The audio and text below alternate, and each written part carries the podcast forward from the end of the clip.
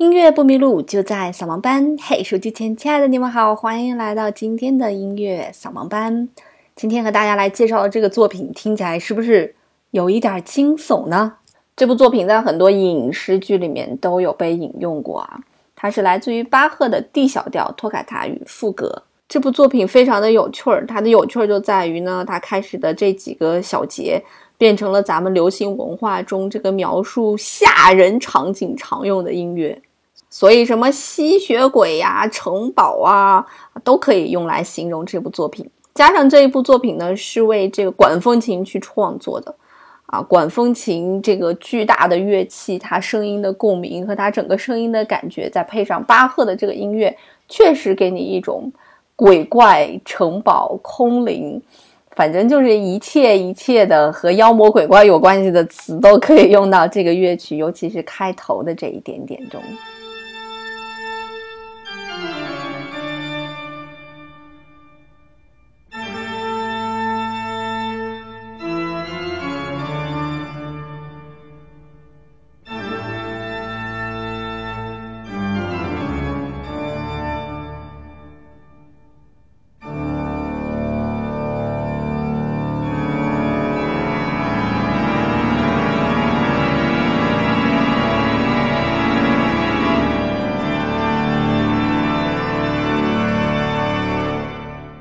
咱们中国人对管风琴的认识可能会比较少一些，但是在国外，啊，几乎是教堂就会有一架管风琴，无论它大还是小。所以在国外呢，我们听到管风琴的声音会多一些。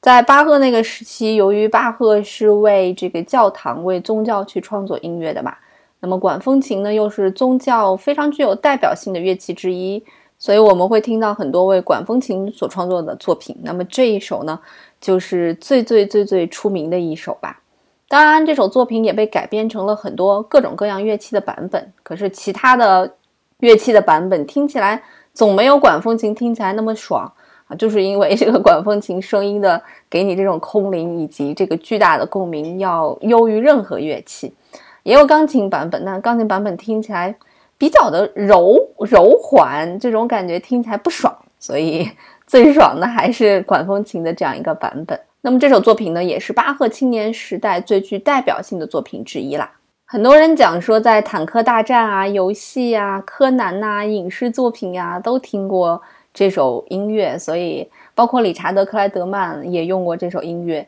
所以这首音乐就变成了我们这个现在仿佛听到的。最流行的古典音乐之一了，但是呢，也有学者怀疑这个作品并非巴赫本人所作，哈，还给出了几点证据，但是也没有可靠的资料证明说它是不是具体到底是不是巴赫所写，所以我们姑且先认为这是巴赫所创作的一首作品吧。我们会发现，在大多数巴赫啊、莫扎特啊他们创作的作品的时候，我们都是什么小调什么和什么哈。这个 D 小调当然就指的是整个乐曲的一个调性，C 大调、D 小调、B 小调。那么托卡塔和赋格呢，其实是我们可以说是两种创作手法吧。托卡塔的意思叫做触记曲，嗯，我们在理查德克莱德曼改编的那个版本的时候，你就会发现它这个名称被改为改为了触记曲了。就什么叫触记触记呢？其实就是炫技的意思啊。嗯，就是因为这个托卡塔，它在演奏的过程当中，它会有非常快的一些音符，所以它的技巧性会比较的高。那据说在这个管风琴上呢，因为管风琴还有一排脚键嘛，所以它的脚上面的这个键会运用的特别多，所以被叫做触技曲啊，就是炫技曲吧，可以大概可以这样理解。所以纵观音乐史，有无数个托卡塔。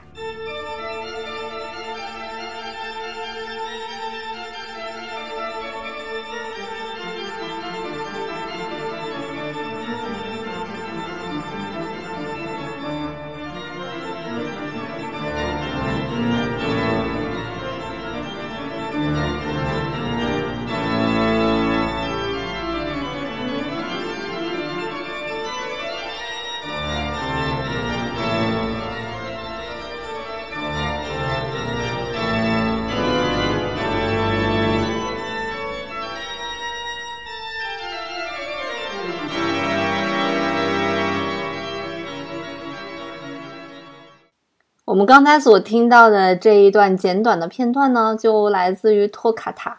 所以托卡塔简单理解起来就是哆嗦西嗦来嗦咪嗦发嗦，然后嗦是固定的，那么哆来咪发这些音就是它的一个旋律的一个走向吧。非常简单的就可以这样理解。呃，从我的感觉来讲，作为一个弹钢琴的人来讲，我觉得这个技术其实并不是很难，因为你想。有一个指头的音是固定的，那么剩下几个指头去支配那个旋律的时候，只要你的手指够灵活，它不牵扯到一个就是你找不着键，就是不牵扯到这样一个问题，所以相对来讲会简单一些。但是如果你在演奏的过程当中，你需要不断的换位找键的话，那我觉得难度可能会大一些。所以初级曲听起来非常的华丽，但实际上实则其实没有那么难。那么赋格呢，我们可以把它叫做一种写作的技巧，我觉得比较合适。因为凡是学过作曲的人，他都知道，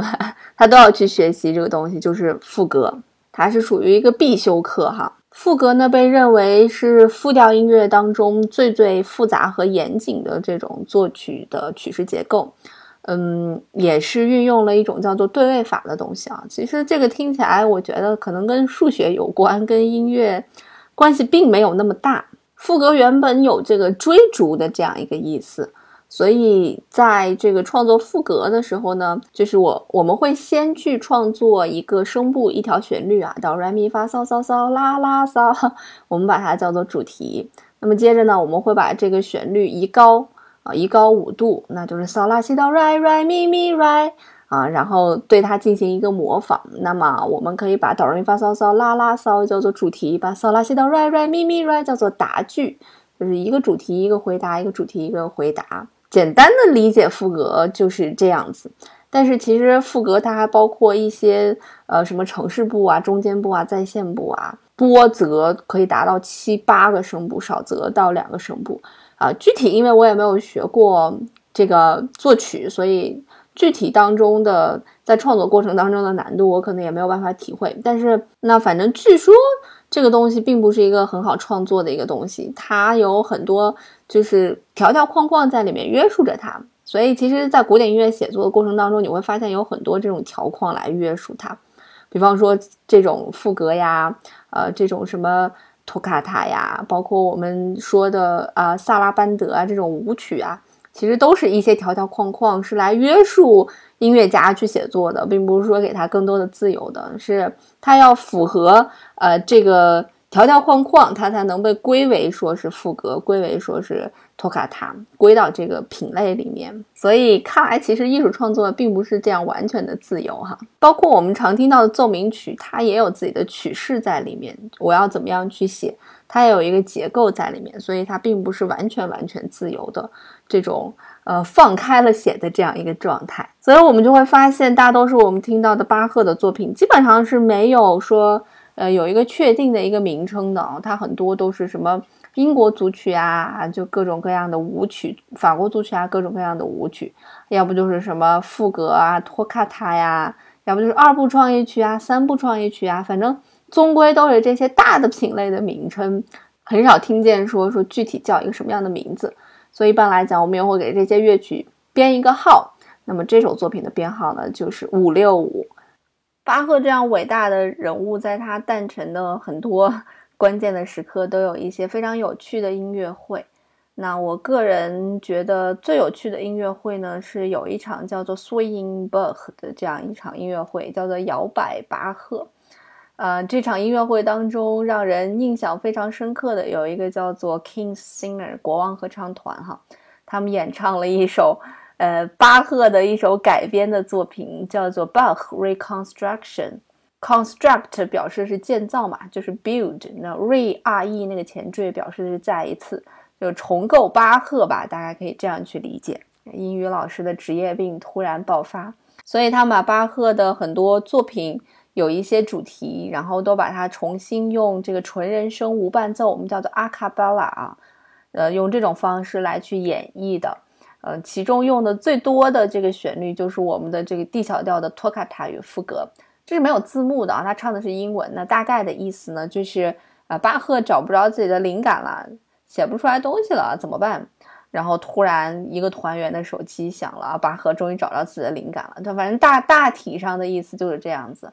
那么这个手机铃声响起的这个主题呢，就是我们的托卡塔的这样一个主题哈。你去听，它始终都有一个稳定的音在啊，导骚、喜骚，反正它就有一个稳定的音在。那这种炫技的方式，我们就把它叫托卡塔。就这种表现方式是非常有趣的。那它是一个视频，我把这个视频放在了这个我的微信公众平台音乐扫盲班上。那你去音乐扫盲班回复巴赫，就可以看到这个视频了。这个整个的 Swing Bug 和整个的音乐会是我在上大学的时候，大二还是大三的时候看过的。整个的这张碟当时对我的影响非常深，然后我就赶快买了好几张这个碟，然后会给自己的朋友、身边就是喜欢音乐的人去送这张碟，因为。里面有很多对巴赫乐曲的一个表现形式，都在我当时看来非常的新颖，啊，摇摆巴赫嘛，他有很多对巴赫作品的一些爵士的改编，以及非常新奇的改编。也是因为这场音乐会让我认识了国王合唱团，然后从此就变成他们的死忠粉。